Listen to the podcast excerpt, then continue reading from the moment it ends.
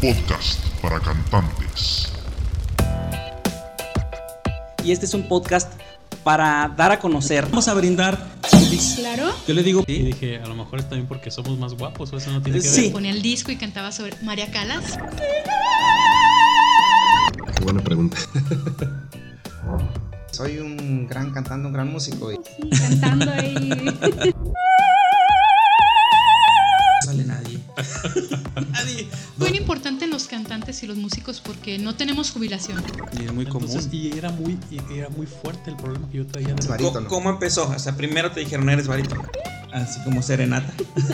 Me pisé el vestido y rodé por los escalones. Hacemos un trío, digo, esos tríos, ¿verdad? Fíjate que él me, él me las, me las ponía más bien. La verdad que sí me gusta cantar.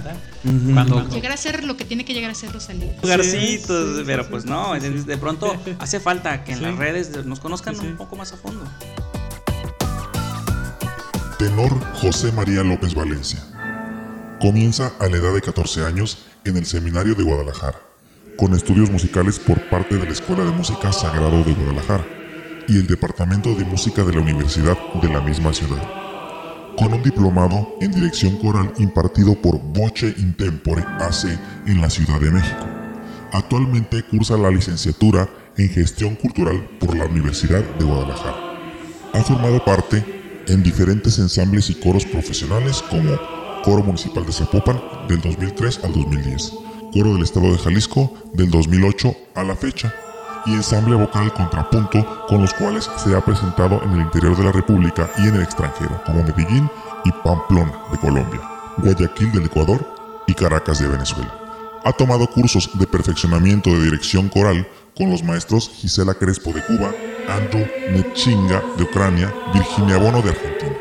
Maestro y director del Coro Esperanza Azteca de Guadalajara. Después ONEM y codirector del Octeto a Capela Vocal Tonuana. Codirector del programa musical de la parroquia de San Pedro en Cadenas de Guadalajara, administrada por la Fraternidad Sacerdotal en San Pedro, en México, donde dirige el ensamble vocal de música sacra Exultet. En 2019 fue invitado a colaborar en los coros de la Basílica de Notre Dame en Friburgo y Bulle en Suiza. Y desde abril del 2016 es director interino del Coro del Estado de Jalisco, donde ha dirigido un importante número de piezas corales en el mundo de la música. Y con ese extraordinario fondo musical comenzamos el podcast para cantantes. Un podcast hecho precisamente para los cantantes que a lo mejor no somos tan conocidos o no somos mundialmente famosos, pero tenemos este tenemos una carrera y, tenemos este muchos tenemos estudio y tenemos muchas bases que a lo mejor nos merecemos que también conozcan lo que hacemos Ah, no nada más lo poquito que ven a veces en los videos o así, o en las presentaciones en vivo, sino un poquito más a fondo. Entonces, en esta ocasión, ya vieron un poquito en la, en la introducción, eh, tengo conmigo un muy buen amigo y muy buen compañero y muy buen este, jefe también musical. Y eh, es un orgullo, la verdad, que haya aceptado por fin venir porque tenía mucho trabajo. Y pues aquí está conmigo José María López Valencia. ¿Cómo estás, se llama? Muy bien, muchísimas gracias muy contento por la invitación. No, pues aquí ya sabes, las veces que quieras, Tarde pero sin sueño y con ganas. Exactamente, exactamente. Pues bienvenido, vamos a brindar aquí con algo muy saludable. Claro. No puede ser otra No tiene tequila ni nada, ¿eh? Jamás tomamos aquí. Y pues sí. Platícame, Chema. ¿Qué proyectos tienes ahorita actualmente? ¿En qué andas? Bueno, eh, sobre todo desde hace un buen rato estoy dedicando mucho, como se ha oído, en la dirección. Ajá. Entonces, ahorita lo que, lo que, en lo que me estoy centrando mucho es en coro del Estado, en ensamble de música sacra, sobre todo, ¿no? Ajá. Este, en el coro del Estado, pues estamos ya llegando a la parte final de lo que fue un año de festejos del 40 aniversario del coro. Sí. Este, ya precisamente con las partes o con los conciertos o los, eh, los eventos pues más importantes, más, más chonchitos, acabamos de tener el más importante porque se, se juntó, jun- eh, digamos, em, se llegó el, el- la fecha más importante que es el, el coro, el aniversario del coro del Estado. El de aniversario, sí. octubre, ¿no? Pero todo el año ha habido conciertos y eventos y así vamos a cerrar, ¿no? Claro. Y en cuanto a la música sacra, pues a- ahondando un poquito más en ella y sobre todo este abriendo nuevos grupos, ¿no? Dentro de, de esta, de la, del templo, de la parroquia en la, en la que estoy trabajando. Ajá. Queremos hacerlo mucho más profesional y hacer una especie como de escuela, ¿no? O sea, una escuela especie de musical coral, por decirlo de esa manera. ¿Y sería todavía este año o ya el año que entra? O, o No, es que haz de cuenta que se ha ido armando mm, de una manera orgánica, pero sí así como medio franquisteniana, pues así como por partes. El, el coro que, que yo dirijo, pues es un coro en- de profesionales y de amateur, juntos. Pero entonces sí necesitamos como reforzar la parte amateur y aparte no debemos de dejar la- la- a los niños y a los jóvenes que van empezando este, para darles todas las herramientas para que desarrollen las habilidades musicales y también la parte, bueno, por ser eclesiástico del canto gregoriano y, la- y a quien tenga como no solo el gusto, sino la facilidad, el piano y el órgano también por otro lado. Ajá, excelente, excelente. Y entonces andas en, en todo eso junto. Todo eso junto. ¿Cómo le haces? Pues ya ves, pues no podía venir por andar de María la necesaria, pero bueno. Oye, pues excelente, excelente. Otra pregunta. Vámonos un poquito más atrás en la, en la parte de tu vida, tus inicios. Eh, tú, eh, además de, de dirigir y todo lo que has estudiado, pues también eres cantante, obviamente. claro, y, claro. y bueno. O sea, mi- carrera como en la universidad fue cantante. exacto. La primera vez que te dio por cantar, ¿te acuerdas? ¿A qué edad? Sí, ¿Cuándo? claro. O sea, me acuerdo muy bien porque hasta hay un video. No me lo pidas porque no sé dónde está. si no, luego lo Solo ponemos. Que, que por ahí anda. Sé que por ahí andan mis tías. Ah, Las tías. Las tías. Las tías Ay, mi sobrino, vean. Claro. Entonces, este, fíjate que desde niño, desde niño me, eh, estuve acercado a la música, no de manera formal ni muy así, este, mucho menos profesional, evidentemente, ¿no? Pero yo tuve un tío que era eh, organista, bueno, que cuando era joven tocaba y, y consiguió trabajo de organista de la Basílica de aquí de Zapopan. Ok. Y entonces él, eh, ahora sí que, bueno, mi mamá para ayudarle o vete a saber, este, él me empezó a dar clases. Pero duré súper poquito. Y más bien ahí, me, ahí, con las clases de piano, me empecé a dar cuenta, o más bien los demás empezaron a dar cuenta que era afinado. Ok. Entonces, ponle tú que haya durado un par de meses, cuando mucho, ¿no?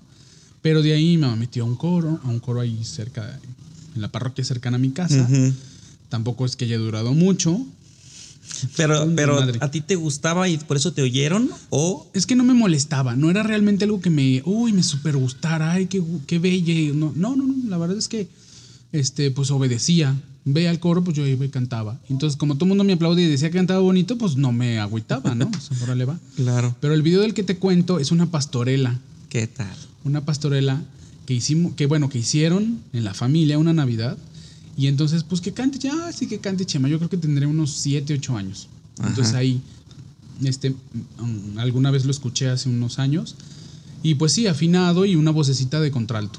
Ok, sí, sí, ¿no? sí. Y este. Y, y- y ahí, o sea, ah, Chema es afinado y es afinado, pero nunca realmente lo tomé en serio, ¿no? Jamás. Hasta más grande. Mm, ok. ¿Y estuviste en, en el coro de la parroquia ahí Sí, pero te digo que a lo mejor ahí duré seis meses, cuando mucho. como seis meses y ya Sí, después sí. ya no y luego No, más grande? no, exactamente. ¿Empezaste a estudiar qué? A cuestión de la música. Yo empecé a estudiar, sí, ya eh, seriamente. Bueno, lo que pasa es que yo de ahí de la parroquia me llamó más la atención la onda de ser acólito. Ok. Yo creo por el desmadre. y entonces, eh, de ahí me fui al seminario. Fue así como muy orgánico. Ah, ¿quieres irte al seminario Simón? Ah, pues ya me fui. Ujú. Y ahí, dentro de la currícula, el primer año se estudia solfeo. Ajá. Dentro de las clases del seminario. Eso es de rigor. Sí, solfeo. Excelente. Y entonces después de ese año, el padre que nos daba solfeo, eh, nos, o sea, recomendaba a ciertos alumnos que veía que tenían facilidad para estudiar en la Escuela de Música Sagrada. Ajá. Y entonces ahí fue donde me dijeron en el segundo año, pues métete a estudiar la Escuela de Música Sacra. El padre dijo que estaría chido que estudiaras. Yo dije, no, no quiero. Ah, no, no. No, dije, ¿para qué? O sea, nunca he estudiado. Lo poquito que estudié de piano más bien era así como muy aburrido. ¿no? Este, entonces, no, o sea, no, no porque lo odiara, sino más bien porque no me llamaba la atención. Ok. Pero pues entonces aplicaron la de, pues no te estamos pidiendo permiso. Y órale, me mandaron a la escuela de música y fue ahí donde empecé a estudiar formalmente a los 14 años. A los 14 años. Y ¿Qué fue lo que te gustó más eh, al empezar? Cantar, tocar, eh, Cantar porque era lo que me salía. más fácil. porque era lo que me salía. O sea, hasta el día de hoy, yo, por ejemplo, yo toco muy poquito el piano, o sea, para, para vocalizar, como ven en el coro. pues, Ajá. ¿no? Y si me pongo a estudiar poquito, pues alguna pieza me ha de salir. Pero, de hecho, eso fue un parteaguas para yo, estando en la escuela de música sacra, Ajá. ya no en el seminario, obviamente, decidí seguir estudiando música, pero ya no en la escuela de música sacra, que se busca un perfil más hacia el piano y hacia el órgano. Ajá. Este, porque pues no, la verdad yo ahí no. Lo que más me gustaba era cantar. Yo este, disfrutaba mucho la clase de coro, obviamente, y disfrutaba mucho este, el solfeo porque se me da muy fácil.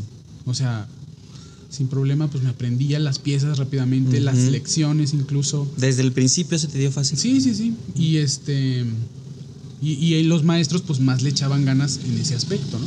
Claro. Porque sí, mis clases de piano, pues no te voy a negar, eran, eran un poquito un, un martirio.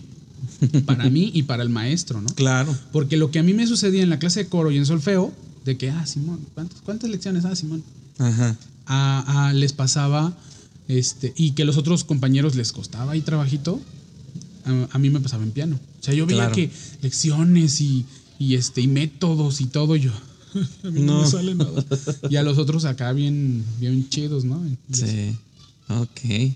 Y entonces, en base a, a- a esa, a esa experiencia en la que empezaste a estudiar formalmente y que te gustaba más el canto, mm, ahí fue cuando empezaste a lo mejor a, a cantar en algún escenario ya la primera vez, ¿te acuerdas? La primera vez que yo canté en un escenario solo Ajá, solo. de- eh, fue mm, en la misma escuela de música sacra. Bueno, mm, decir escenario pues es un decir porque pues, en la escuela de música sacra se canta música sacra Claro. y se canta en el templo. ¿no? Ok. Pero, por ejemplo, ahí empecé a eh, empezaron a dar solos de algunas partes de las misas o de algunos motetes Mm, que se cantaban, no sé, en la catedral a lo mejor, en alguna parroquia o, o- o en formato de concierto ahí mismo en la, en la escuela. Ajá. Pero realmente de una manera que yo recuerde así como que Mi primer solo. el primer solo fue en el coro de Zapopan. Ok. Que yo entré en el coro municipal de Zapopan en el 2003, en enero. Ajá. ¿Enero de 2003? No, Sí. mentiras, de 2004. Ok. En 2004 entré y, este, y hubo un cambio ahí de dirección. Estaba la maestra Larisa, entró el maestro Flavio y lo primero que hizo fue, vas a cantar un solo. Y fue un solo de Gounod, de Charles Gounod. Me imagino que tiene su letra y su, y su título original en francés, pero esta era una adaptación Mm. al español que se llama este, Allá en el Calvario o algo así se llama. ¿no? Ok. Y, este, y ahora lo veo y digo, ah, pues ah, está bonito. ¿no? O sea, ¿qué, qué- qué ves? El... el, el solo, o sea que de repente me- algunas me encontré la partitura Ah, ajá. y dije, ah, pues sí, está bonito. O sea, no es como la gran cosa, pero en ese momento pues se me hacía enorme, ¿no? Pues o sea, era sí. una cosa así, santo Dios y esto. Y lo canté en un concierto en una parroquia, eh, aquí también en San Pedro Apóstol, en Zapopan. Y Ujú. pues bueno, ¿qué te puedo decir? Yo estaba que me llevaba, ¿no? Súper nervioso, porque pues yo oía al maestro Flavio Becerra y yo decía, no, pues no, en la vida. Y todavía sigo diciendo que en la vida no voy a cantar como él. No, ni yo. Pero este, pero pues no, o sea, lo oía él cuando me estaba ensayando, como estaba dando clases, y yo decía, no, pues, ¿qué estoy haciendo aquí? No? Un O sea, abismo. no es lo mismo brillar en tu clasecita de solfeo, cantando sol, dos y do, re, mi, Exacto. a delante de, pues, un tenor tan, este, o sea, consumado en todos los aspectos, sobre todo, obviamente, en el, en el profesional, como lo es Flavio Becerra, ¿no? Saludos al maestro Flavio Becerra, a ver si de repente se nos hace que venga para acá. ¿Cómo no? Yo creo que sí, yo creo que sí. Sí, claro que sí. Entonces fue ahí. Ajá. eh, ¿Y y a, piano o cómo? Sí, con el piano. Perfecto. A piano y voz sola. Ok. Y bueno, ya, ya me dijiste a qué edad empezaste a, a- a estudiar formalmente. Porque fue, bueno, como clases de canto como tal, no, sí. No, porque eran las vocalizaciones eran como parte de la clase de coro. Y entonces, ¿a qué edad empiezas ya formalmente a tomar clases de canto? Con el maestro Flavio Becerra, Ah. precisamente cuando entré al coro de Zapopan, Mm. este me dijo, ¿sabes qué? Pues sí, qué bonita tu voz, pero pues no, necesitas clases. Entonces empecé a estudiar con él. Pues a los que 18 años. Empecé a A los con él. 18. Sí, sí, sí. Formalmente, a estudiar con él. Poquito, me, no, sí, me citaba que una hora antes del ensayo y este y ya me daba mi clase y ya me quedaba el ensayo. Ok. Y a los 18 años, Chema, ¿cómo te veías? ¿Qué, qué querías hacer? No tenía ni idea. La verdad es que, mira, yo al tomar la decisión de dejar el seminario, pues yo seguí en la escuela de música, pues porque era lo que había, o sea, porque lo que era lo que tenía. Yo no había hecho ni trámites a ninguna carrera ni nada. Ajá. Yo decía, bueno, pues yo ya aquí no, no hay nada que hacer. ¿Qué voy a hacer? Pues sigo en la sacra, ¿no? Pues y entonces seguí en la escuela de música y este, y, y, y te digo, saliendito, me invitan al coro de Zapopan. Oye, ¿quieres entrar al coro de Zapopan? Se acaba de ocupar un lugar. Ah, sí, bueno, ya entro. Me hace la audición la maestra Larisa, pero a los meses le dicen que gracias. Y entonces entra el maestro Flavio Becerra Ok. y nos dice a todos, todo el mundo va a, ten- va, va a pasar una audición, va a tener que hacer una audición para seguir, ¿no? Y entonces me acuerdo que, que a, a los tenores uh, nos pidió, o sea, nos pidió así, pues ahora sí que el cielo, el mar, las estrellas. Yo me quedé y dije, no, pues yo no me sé nada de esto. O sea, te estoy hablando de, eh, eh, o sea, los tenores primeros nos pedía Eco Ridentinchelo, nos pedía este... Cosas sencillitas. Sí, sí, sí, o sea, yo no me pedía, ¿qué? Y que en Sí. francés y que en alemán y que yo así, ¿qué, qué, qué, qué, qué está pasando aquí? Todavía no estudiabas algún idioma ni nada. No, bueno, salvo el latín, el griego, Ah, claro. el inglés, obviamente, pero así decir, ay, que así, no, pues no. Y entonces yo dije, pues voy a cantar lo que me sé, y si me acuerdan, pues ni modo. Claro. Entonces canté el Ave María de Gounod Ok. este, eh, en sol mayor. Sí me acuerdo, me dijo el maestro Flavio. Pues si la vas a cantar, que sea en sol, Sí, al sí. menos para escucharte el cine. Sí. Y, este, y me acuerdo que a última hora no encontraba pianista, porque teníamos que llevar nuestro propio pianista para que nos acompañara. Y, este, y me llevé un guitarrista. Ah, pues está bien para uno. Ah, sí, sí. Oye, muy bien. De hecho, este, los, los sinodales dijo, ah, ¿te vas a acompañar con guitarra? Y yo, bueno, yo solo no, mi maestro no me va a acompañar con guitarra. Me dice, ah, bueno, pues, pues va a ser interesante, así como si no está bonito, al menos va a estar interesante. Es ¿no? diferente. Y bueno, yo creo que a partir de esa, de esa audición. ¿Sí les gustó? Pues sí les gustó porque me quedé. Claro. Este, y, y bueno, ciertamente a mí no me preocupaba tanto el sol, digo el sí natural, el agudo, como me preocupaba la cuenta. La cuenta del, del- de estar cantando. Porque ¿La obviamente métrica era. o? Sí, sí, sí. Porque es algo de lo que cojeaba. Y ¿Ah, todavía, sí? todavía no digo que no. Este, pero precisamente porque era algo que me, que, que- que me ponía mal, entonces me ponía a estudiar muy cañón. O me he puesto a estudiar muy cañón la métrica de las cosas. Ajá.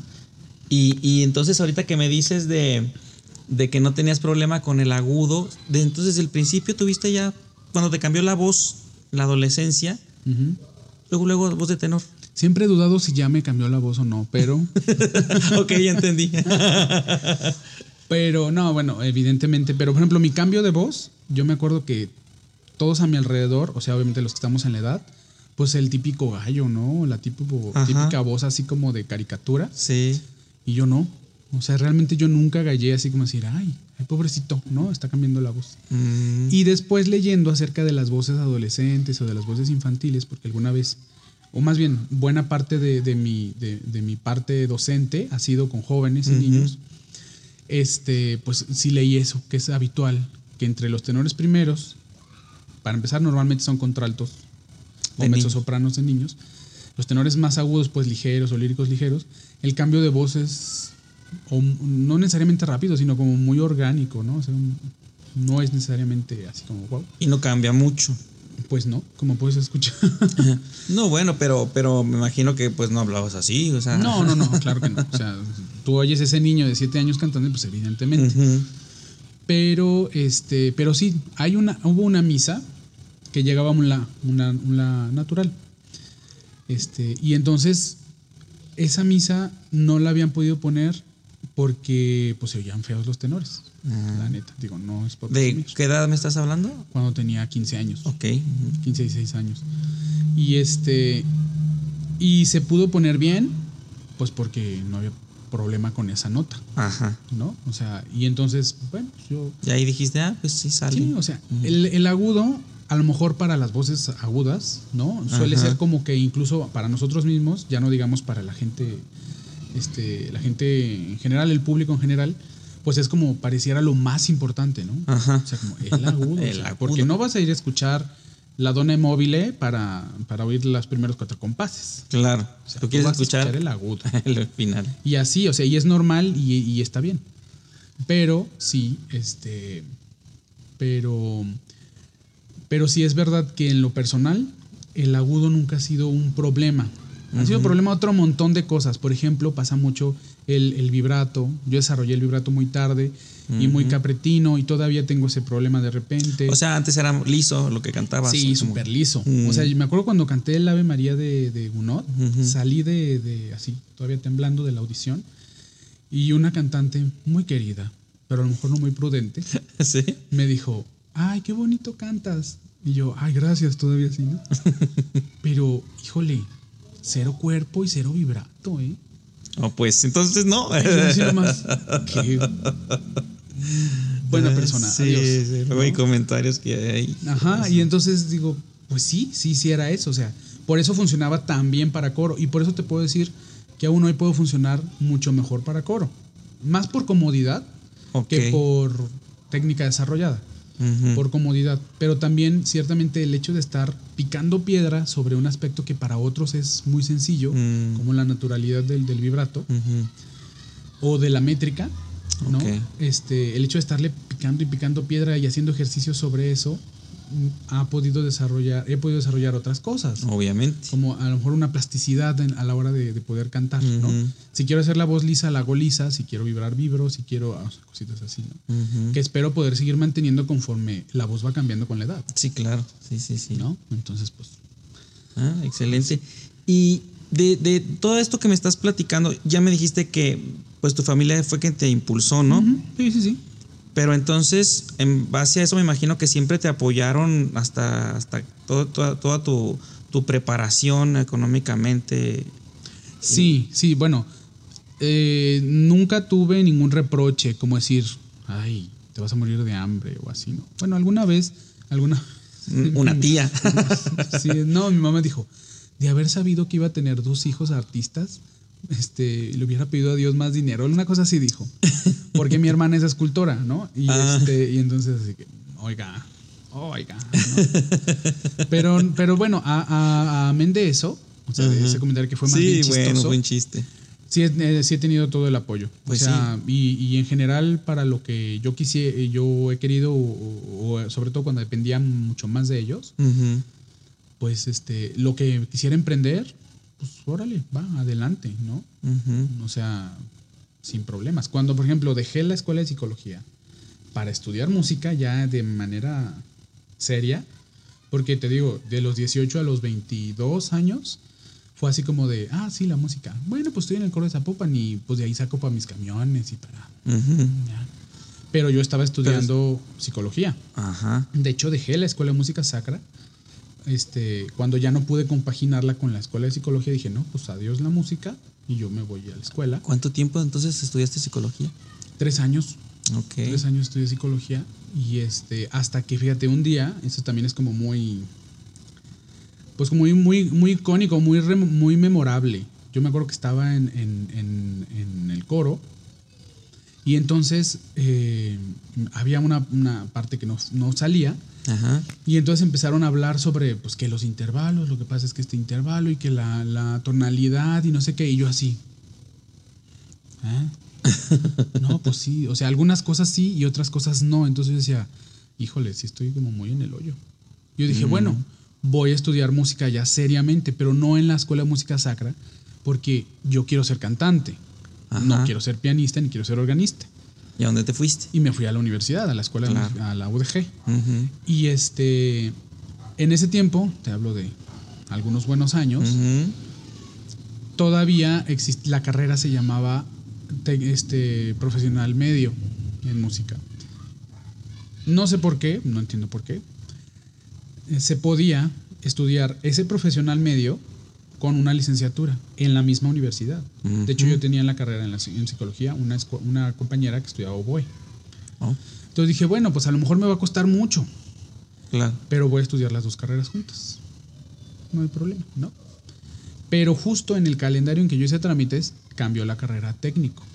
Ujú. Entonces yo llego a clases de psicología bien a gusto a la, a la escuela y la clásica, no, estoy en, no estaba en listas y yo, ah, bueno, no importa, o sea, no suele suceder un error. Ya fui a el famoso control escolar y entonces me dicen, no, pues es que aquí tenemos que estás dado de baja por doble, por doble carrera. ¿Qué Y tal? yo, ¿qué? ¿Cómo? ¿Por qué? No, no pues, pues sí, pues, pero. hiciste trámites a otra carrera y no se puede estudiar las dos. Entonces, y obviamente ya había, estado, ya había salido en las listas de la carrera de música. Ajá. Entonces me dicen, pues date de baja de allá y ya sigues aquí estudiando. ¿No? Ok. Entonces tuve que decidir. Ujú. O estudio psicología, sigo y termino porque ya estaba en el tercer año. ¿Y cuántos años eran? Se- bueno, son cinco, Pues, pero pues igual te, te puedes aventar. Ah, otros, bueno, sí. Y entonces dije, pues no, es ahora o nunca. Y la verdad es que históricamente, desde hace bastantes años, estoy viviendo de la música y estoy haciéndolo bien. Entonces, pues, va la música, ¿no? Así es que adiós psicología. Y me fui a estudiar la escuela de música. Y este, en la UDG, y eh, ahora sí canto, ¿no? Qué curioso que, que, que la, de alguna manera la vida te, te, te orilló, ¿no? Sí, sí, sí.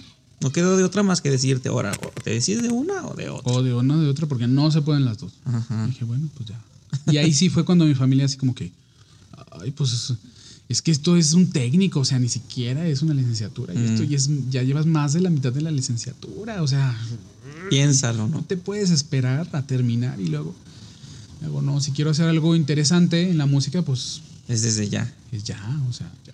O sea, obviamente tenía mucha, o sea, desde los 18 años con experiencia y escuela y todo, pero en la UDG no, y sobre todo en el área de canto, ¿no?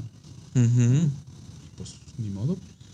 Eh, no, pues sí. No hay de otra. Salud por eso con limonada. Salud con limonada. Sí. Y entonces empiezas a estudiar en la UDG. ¿Y qué más has estudiado en todos estos años? Pues mira, estudié en la UDG eh, canto. Pero conforme iba pasando, ahí fue otro cambio, pero este fue mucho más gradual.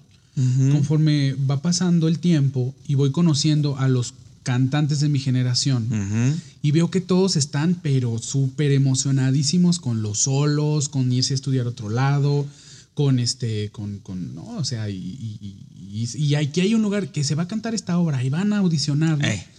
Y yo, o sea, "Uy, seré muy pasguato. O sea, sería así como que yo, ah, ah bueno, sí.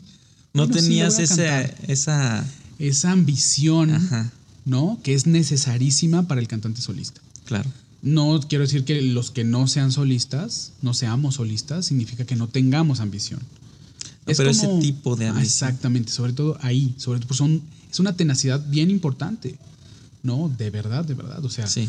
y los, y los, los cantantes de mi generación, sobre todo los que ahorita ya son solistas consolidados, yo digo, no, pues sí, o sea, yo no tendría pues ni el valor ni las ganas realmente de, de- de- de hacer todo lo que ellos han hecho, ¿no? ¿Como y los son? admiro muchísimo. Algunos nombres Los cantantes de- mi generación, por ejemplo, compañeros de la escuela, Carlos López. Mm, sí, ¿no? me imaginé. Este. Saludos a Carlos que también va a venir aquí al Ah, podcast. chido, chido. y él te puede hablar de esa parte, Claro. de lo que significa renunciar a tantas cosas Sí. para ser solista. ¿No? Y obviamente las grandísimas satisfacciones que te da triunfar en Por un escenario, supuesto, con, sí, sí, con sí. tú solo, ¿no? Pero bueno. Ujú. Y este, bueno, de mi generación, pues Felipe Gallegos, Mm, ¿no? claro. Este César López, digo César este, Delgado, perdón. Delgado. César Delgado. Ujú. Este, de mujeres, pues Anabel de la Mora, No, bueno. ¿no? Este y, y bueno, básicamente esos son los que puedo recordar que eran muy cercanos a mí, ¿no? O sea, que, que- que compartíamos, ¿no? Y que compartíamos cosas y compartíamos vivencias, ¿no?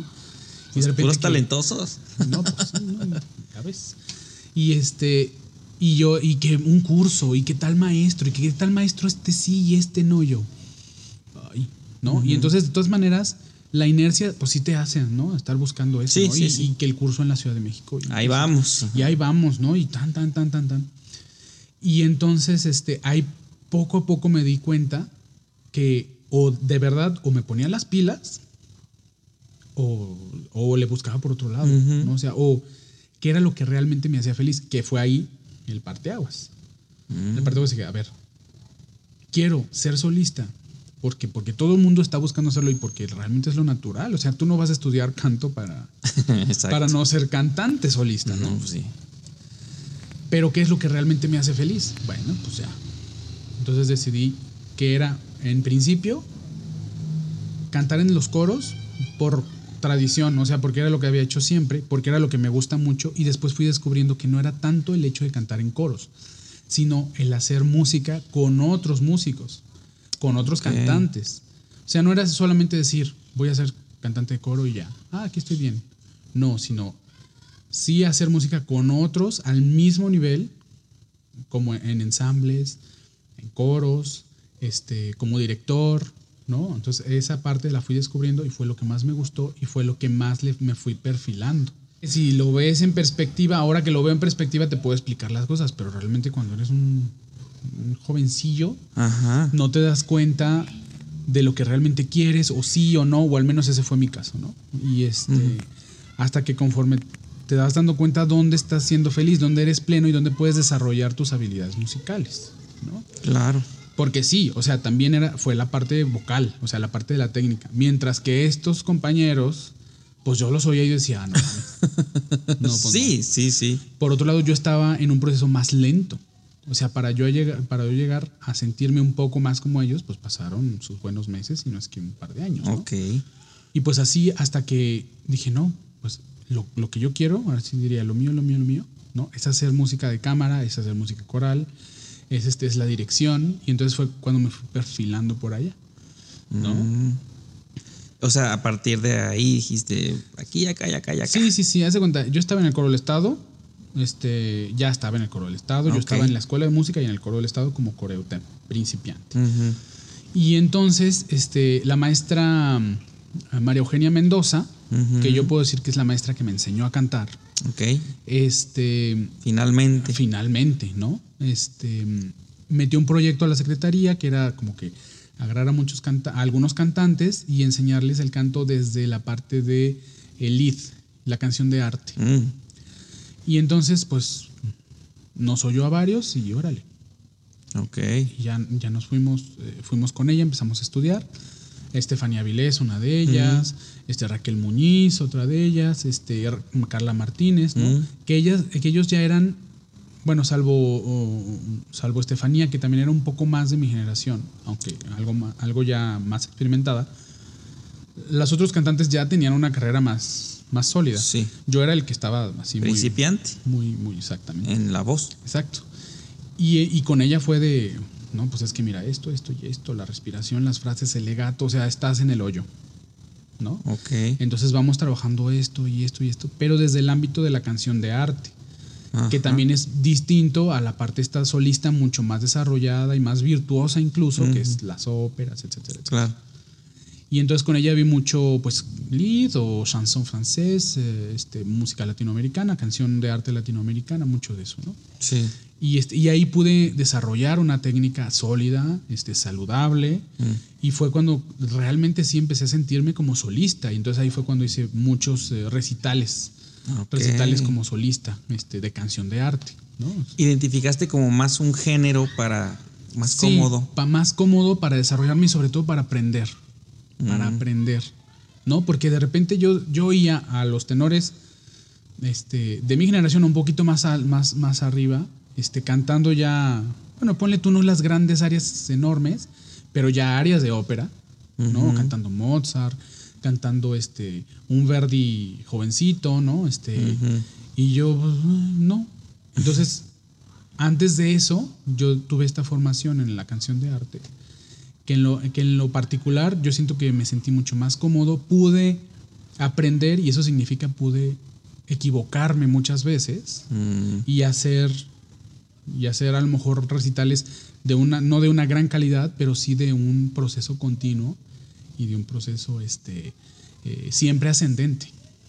O sea, sientes que, que ese, esa etapa, te, te- obviamente, como dices, te ayudó a aprender sí para después poder cantar, porque yo ya- ahora ya cantas muchas más Sí, sí, sí. cosas. Sí, sí, ya después ya le entré a la ópera sin problema.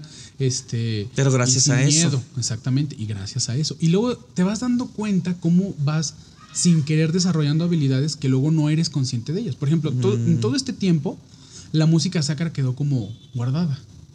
Pues como la- el inicio, la parte de la formación, ¿no? Y después cuando ya empecé a abordar Verdi, cuando empecé a abordar Puccini, cuando empecé a abordar así a, a- a- a los autores ya de ópera pesados, me doy cuenta que muchas de las sensaciones que yo tengo al cantar esos autores ya las había desarrollado o ya las había sentido cantando música sacra. Ah, Ok. Y, yo- y- y entonces me doy cuenta que autores como Refiche, o sea, autores sacros como Refiche, como Perosi, son autores que eran súper amigos contemporáneos de Puccini, de Mascagni, y que entonces realmente lo que cantaba acá en la sacra era el verismo este, aplicado a la música sacra. Las frases larguísimas, ¿no? El- el- el- la dirección de la música, el, cuidado del legato, todo esto, pero con una con un sonido grande, este, choncho y así, Sí, claro. pues es lo que te pide acá Verdi o Sí, sí, sí, Los- grandes. Y entonces digo, ah, o sea, ya vas hilando, ¿no? Pero pues son 20 que solo el tiempo te hace que te caigan, pues. claro, claro. No, excelente. Salud otra vez. Salud, hasta que te salud. la acabes. La amistad.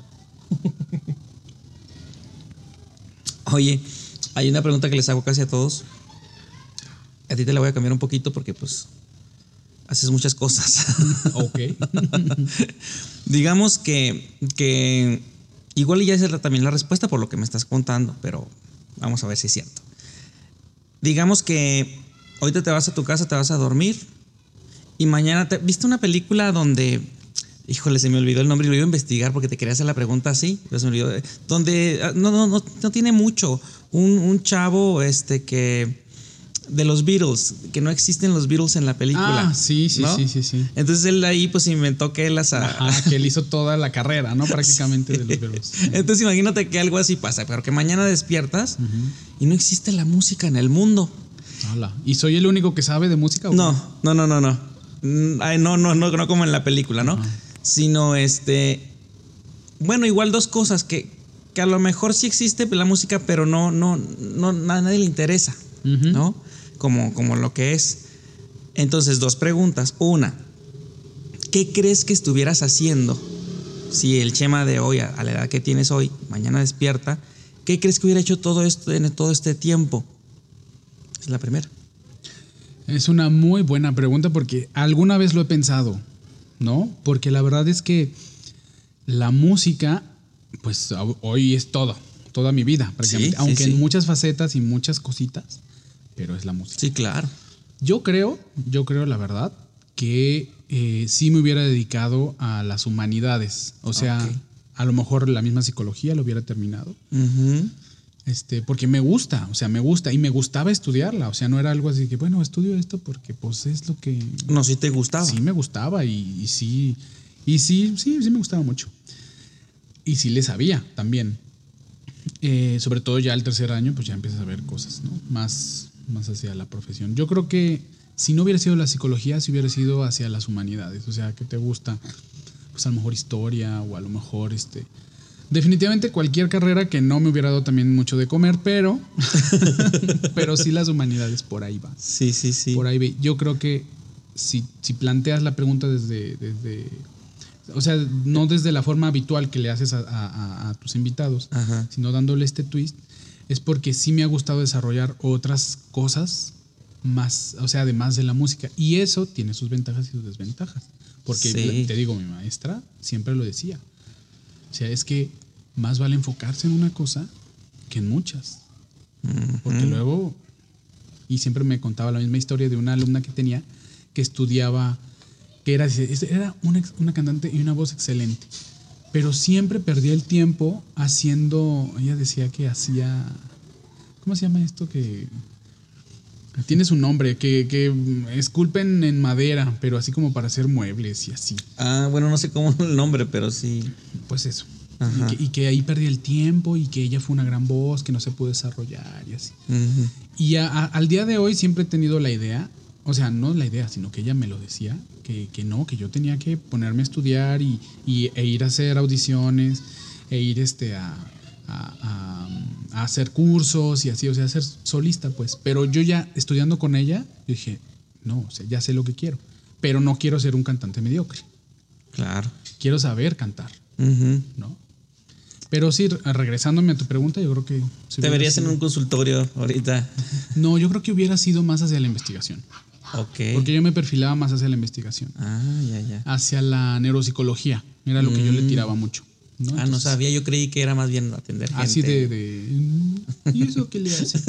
No, la psicología clínica pues tiene, tiene, es lo más conocido, lo más habitual y sobre todo también, no te voy a negar, es lo que, lo que más deja. Pues sí. ¿no? Este, pero siempre, te digo, yo creo que la necesidad, la pobreza, es lo tuyo. este, eh, la, la investigación, la investigación sobre todo hacia la En neurociencia. algún laboratorio estarías ahí en Sí, ahí metido. viendo, ahí, bueno, y ahora le pegamos, sí, pasó esto. Muy bien. Y ahora, no, y ahora le dimos agüita sin, no sé, sí, estaría genial. Bueno, entonces eso sería lo que a lo mejor crees que hubieras hecho. sí. Pero, ok. Entonces la otra pregunta es, te despiertas mañana y pues sí existe la música, pero tú no te dedicas a la música. ¿Qué harías? O sea, ya yo no tengo ningún Eres, eres, estás en un laboratorio, pero Ajá. despiertas mañana y sí existe la música como tal. Ajá. ¿Qué harías? Es que mira, la música nunca ha estado lejos de mí. O sea, siempre vengo de una familia que también son muy diletantes, ¿no? O sea, yo crecí escuchando mucha música, pues llamada clásica, académica, como tú quieras. Y también mucha música que les gustaba a mis papás, ¿no? O sea, Claro. de sus tiempos.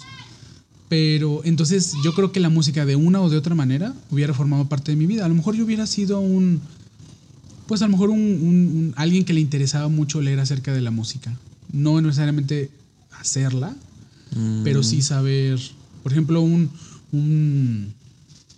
¿cómo te diré? Pues alguien que conoce sobre las obras, ¿no? Sí, hay muchos melómanos que... que- sí, que- que- exactamente. Un melómano en, en ese sentido. o sea, eso sí, yo creo que sí me hubiera acompañado toda la vida, independientemente si me hubiera dedicado o no a la música. Y entonces a lo mejor si, si de pronto eh, te estuvieras dedicando a otra cosa y de repente pasa algo, te, ¿empezarías con la música? O sea, No de manera profesional, porque de hecho, bueno, es que ahorita te digo con lo que ahora Mm. no, bueno, sí. Durante mucho tiempo yo oía a las personas o a los maestros decir, es que cualquiera puede cantar. Bueno, cualquiera tiene una voz y cualquiera puede comenzar a aprender a cantar, pero no cualquiera puede tener una carrera como cantante. Sí, sí, sí. Oye, aparte hay edades y... Exactamente, hay muchos aspectos que tienen que ver para que puedas dedicarte a la música, no solamente decir, ay, sí, ya. No, tiene que ver muchos, muchos aspectos.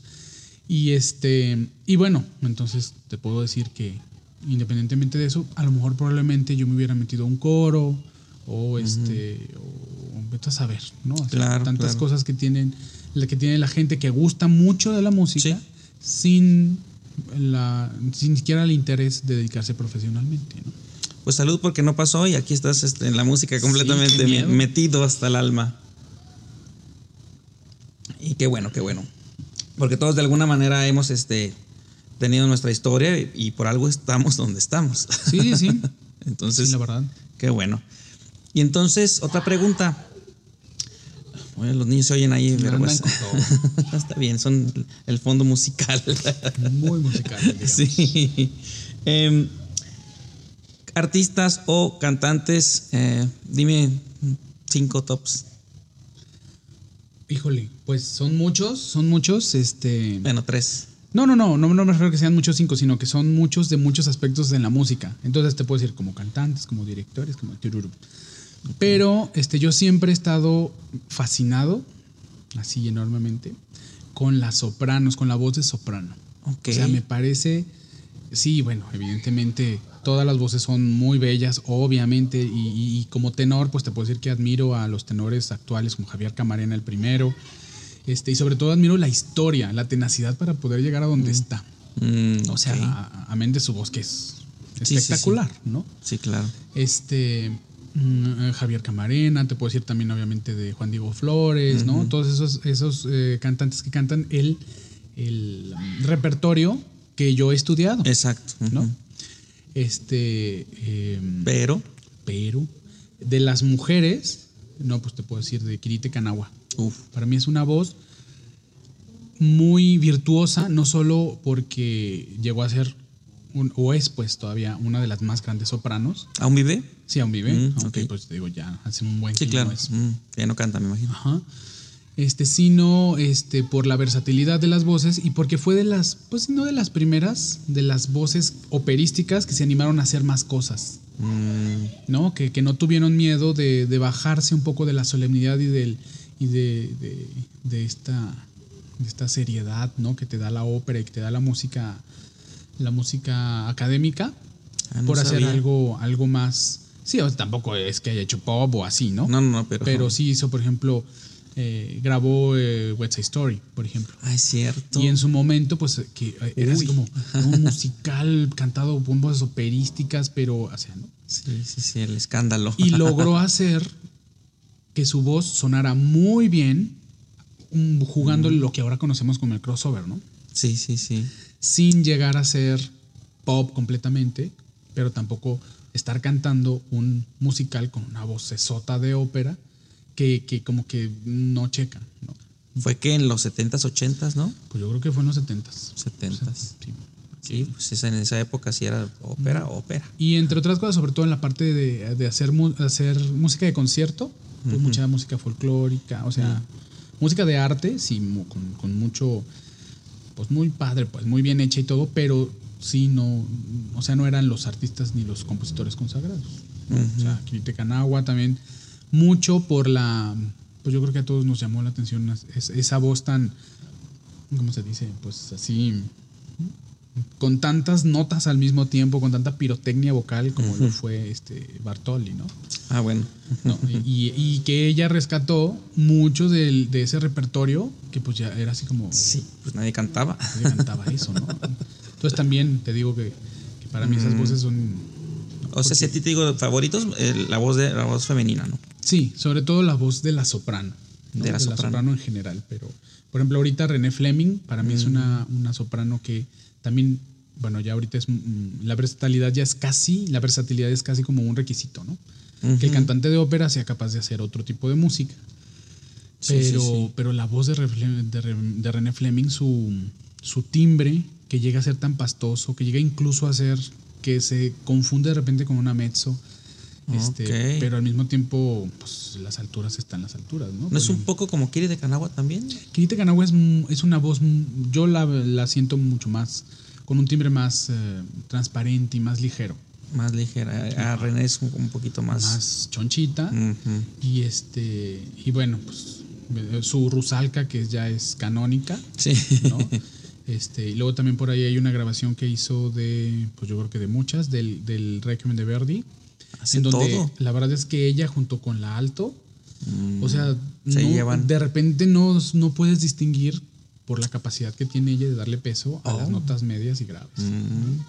Ah, qué genial. Entonces, pues eso es lo que más. Eso es lo que más. Sí, Y directores. De directores corales, bueno, directores en general. Pues mira, el primero que, que, que admiro mucho, no tanto porque ella tenía una técnica muy depurada, sino porque se animaba a hacer muchas cosas y porque se animó y rompió muchísimas esquemas, pues fue Leonard Bernstein. Claro.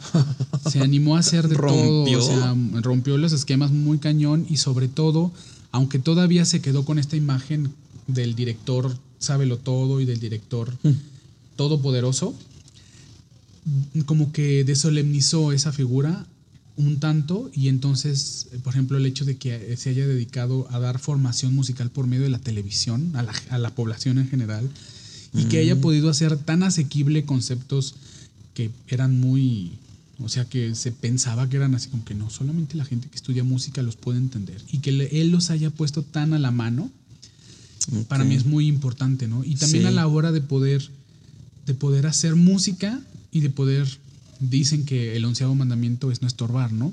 Ajá. Y este, y algún maestro de dirección, mm, si me lo dijo también, es que la primera función del director es no estorbarle a la música. No estorbarle ni con tus movimientos, ni mucho menos con tus torpezas, ¿no? O sea, apréndete bien la música, pero no porque te la sepas muy bien, entonces ya tengas que, o sea, te creas que solo tú tienes la, la razón absoluta y que todo el mundo te tiene que joder, ¿no? O sea, se tiene que, Sí, sí, sí. Sino más esta idea de, de que estás trabajando con colegas y no con subalternos.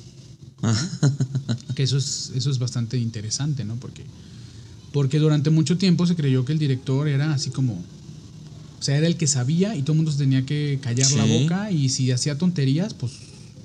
Pero desde casi la tiranía, ¿no? Ujú.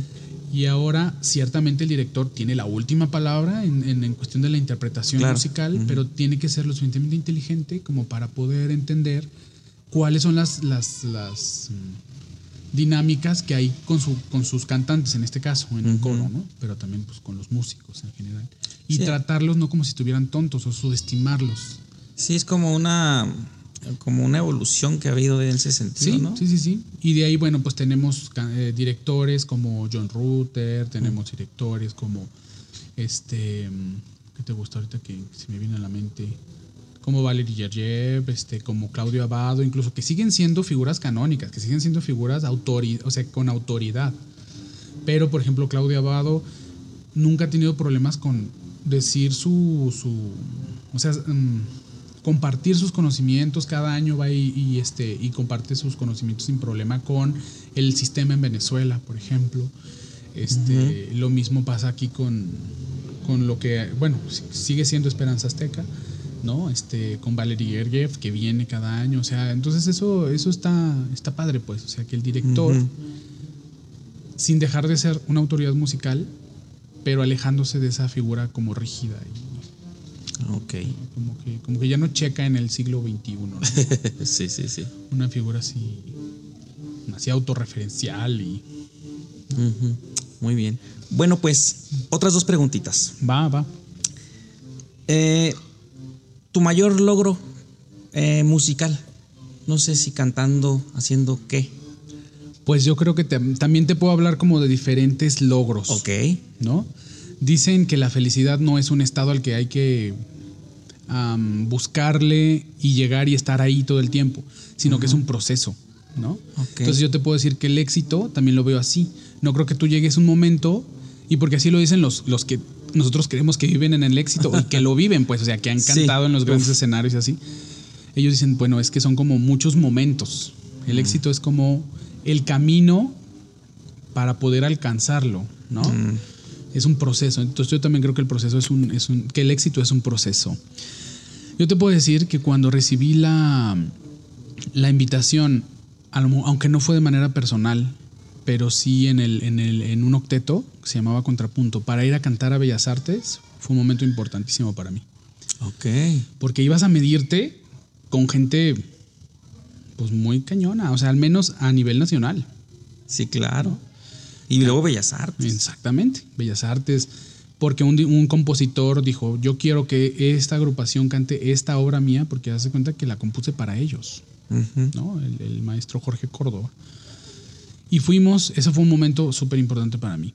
Otro momento muy importante para mí fue cuando, fue, acaba de pasar ahora en octubre, Ujú. cuando dirigí por primera vez una obra completa, sinfónica, que fue Carmina Burana. Lo vimos ahí en la entrada. Exacto. Exacto. Eso, eso es como lo último, lo más importante. Otra, cuando recibí la invitación para, para dirigir en Suiza. O sea, ese tipo de cosas para mí han sido momentos claves en mi vida que me han confirmado en que en las decisiones que he tomado y a lo que me estoy dedicando. ¿no? Ajá. Oh, excelente, excelente. Ok. Entonces, eso es, son tus grandes logros personales, ¿no? Y proyectos o metas a, a- a lograr, ¿cuáles son? Las, mira, me gustaría retomar la parte como cantante. No para buscarse hacer carrera como cantante, ¿no? Pero sí hacer, volver a hacer este, recitales, ¿no? Me gustaría volver a hacer un par de recitales al año con música de concierto, o sea, con canción de concierto. Y claro, unas buenas áreas de ópera también, ¿por qué no? Pero sí me gustaría retomar esa parte como de mí mismo, Ok. ¿no? De decir, yo me estoy aprendiendo este ciclo, Sí. yo me estoy aprendiendo esta área, yo eso. Y, y si de repente, digamos yo, te tuviera el poder para decirte, Chema, puedes hacer un concierto cantando en donde tú quieras y el género que tú quieras, ¿qué sería? ¿Dónde sería? Buena pregunta y ush, serían tantas Así, cosas. así es de que lo Como que te dé tu cantante, gana. ey, como cantante, híjole, es que cualquiera de los grandes escenarios del mundo yo estaría súper, súper feliz, pero si yo, no sé por qué tengo una especie como de crush Con. con este, la ópera de Roma, Uf. con la ópera de Roma, no sé por qué, fíjate, es como, porque no es, no es una gran casa de ópera, o sea, no es como... No es la más cotizada, vaya. Exactamente, ¿no? No sé, a lo mejor porque, no sé, por lo que he visto sobre, por el teatro en sí mismo, o sea, no sé, no lo sé. Ahí te ves. Ahí te Sí, a mí me gustaría hacer algo en, en- a lo mejor siendo un poquito más eh, amplios, en Italia. Será porque es una cultura que siempre me ha interesado, que he aprendido el idioma, que cuando he podido he ido, o sea, como Sí. que, ¿no? ¿Has ido a, estudiar o algo? No a estudiar, pero por ejemplo, a Italia, Italia, hacer algo no. Siempre he ido de visita. Ok.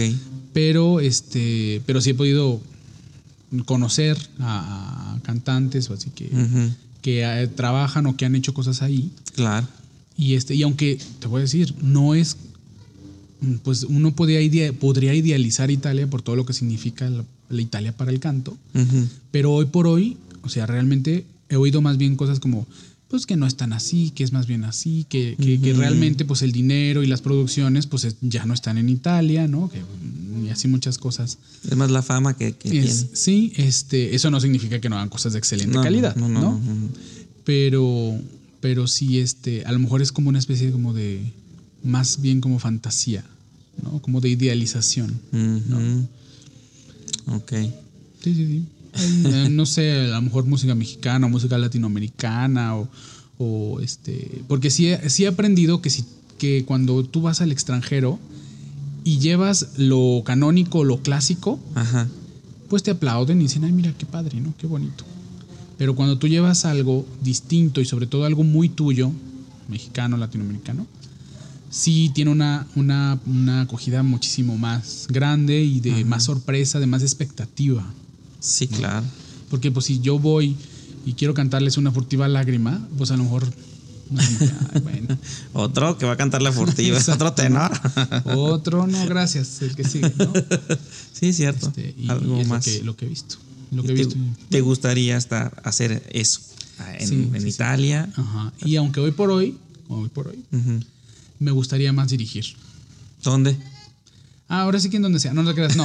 Pero por ejemplo, hay ciertas obras que me gustaría mucho poder dirigir en ciertos lugares icónicos. Te digo, esto es más como hacia la fantasía, no solo porque es muy poco probable que suceda, sino porque es como un cliché, casi, casi, ¿no? O sea, por ejemplo, a mí me gustaría dirigir música sacra, pues en San Pedro. en Bueno, Vaticano, sí, claro. ¿no? Por ejemplo, o, en, o en la Catedral de Notre Dame, en París Sí, sí, no poder dirigir un, un foré o un mesiano o una cosa así muy, muy francesa. Sí, pero eh, imagínate los franceses, Dios nos ampare, pero bueno. Este, Son muy franceses, Sí. ¿no? Y este dirigir algún oratorio en, no sé, en el- una de las parroquias donde se estrenaron, en Roma, por ejemplo, en el oratorio, en- bueno, en muchos lugares. Hacer Carmina Burán en no sé dónde, o sea, muchos lugares. Muy bien. Bueno, pues ya para terminar, porque se me acaba el tiempo del tiempo, tiempo tecnológico. Claro. Si no le seguíamos. Dime una anécdota, no sé si chistosa, comprometedora, algo que te haya pasado en escena. No sé si en Ah, todas sí, las óperas que hemos hecho o algo. Sí, sí hay, sí hay muchas, muchas. Por ejemplo, me acuerdo de una que me hayan pasado a mí, Sí. porque también me han contado otras buenas. Claro, además, que no, sí. que no- que- Nunca acabamos. Nunca acabamos. Pero que me hayan pasado a mí, es que me acuerdo mucha risa.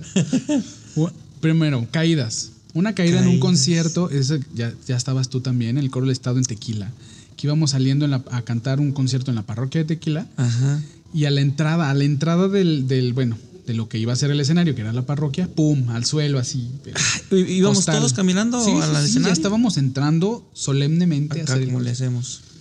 Y ahí, caída. Y caíste, Otra caída también en, acaba, bueno, acaba entre comillas de suceder en el, en, acaba, hace como cuatro años, pero bueno. el Rigoletto. En ¿Te una de las entradas, sí, en la entrada de, de, ah, antes del, antes del Cortillani Vilrazza Danata, Ah, ya. que salíamos todos corriendo, Sí. este, pum, ahí resbalón. Pero nadie se dio cuenta, ¿no? No, ahí sí no, no, porque había una cosa ahí, una cosa enorme que Ajá. estorbaba, o sea, no estorbaba, que estaba enfrente de mí, Exacto. pero también caída libre así, costal. este, en, una vez en Don Giovanni, cuando estaba en Zapopan, persona, o sea, yo estaba ahí, no me pasó a mí, pero un compañero que ya estaba mayor, Ajá. el, el director de escena lo puso en un lugar muy específico Porque al final de Don Giovanni, cuando se lo llevan los diablos, Ajá. hace- hacían oscuro y entonces todo mundo, todo, todo el coro, que éramos bastantes, teníamos que agarrar a Don Giovanni y meternos todos como pudiéramos en una, uni- en una salida que había al centro del escenario. Todos, o sea, ponle tu 30, 30 gentes. Todos ahí. Así, ta, ta, ta, ta, ta, ta, ta, ¿no? Y entonces precisamente a este compañero lo pusieron en la... O sea, ni siquiera le dijeron que saliera, que estuviera ahí para en cuanto hicieran oscuro, él fuera el primero en salir. Oh. Y salió muy bien en el, en el, en el ensayo y todo. Y a la hora del- de la función, pues todo así fue un, pues, lo que tenía que ser, ¿no? Todo el mundo así entrando, entrando, y de repente todo el mundo empezó a decir, ¿quién dejó eso ahí? Quítanlo, quítenlo, no podemos pasar, ¿Qué? patéenlo, quítenlo, aviéntenlo. Pues era el compañero que se había caído. ¿Cómo crees? Era el compañero, no es tan gracioso. Bueno, ahorita ya es gracioso. Pues sí, pero- me lo imagino y y dices, entonces el pobre compañero estaba en el suelo y todo el mundo lo estaba pues haciendo. ¿Está muy lado. oscuro?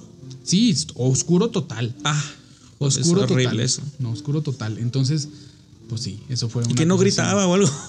Pues no, no Lo que decía primero el espectáculo, ¿no?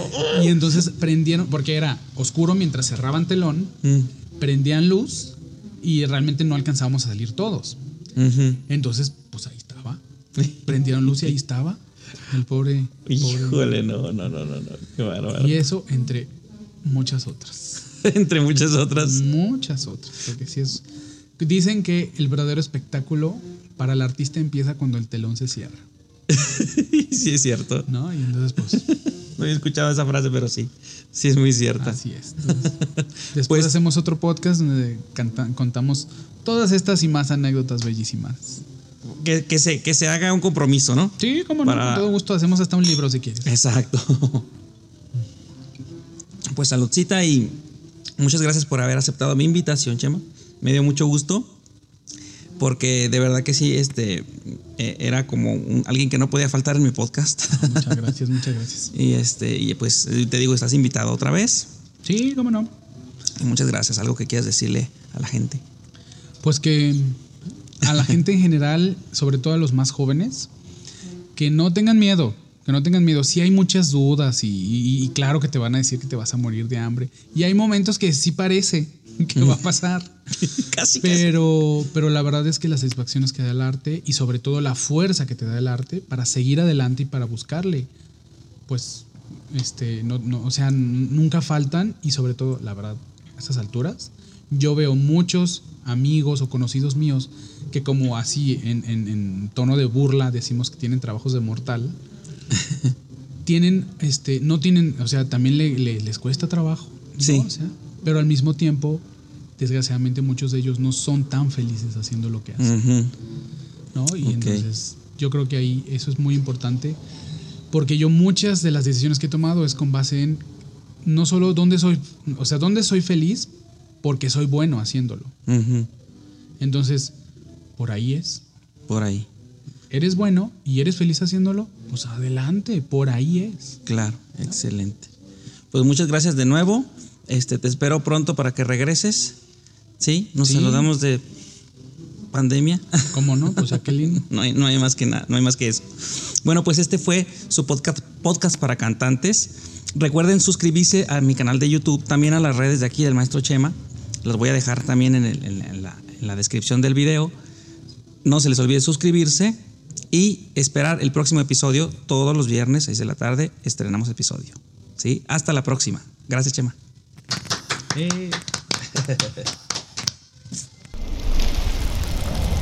Esto fue Podcast para cantantes. Y corte. Ay, qué padre. Ay, antes de que se me acabe la. Decía, ay, no, si te dije, ay, los camerinos, ay, no, nos damos toallazos. ay, lo, que hablan los teatros. qué bueno que no hablan.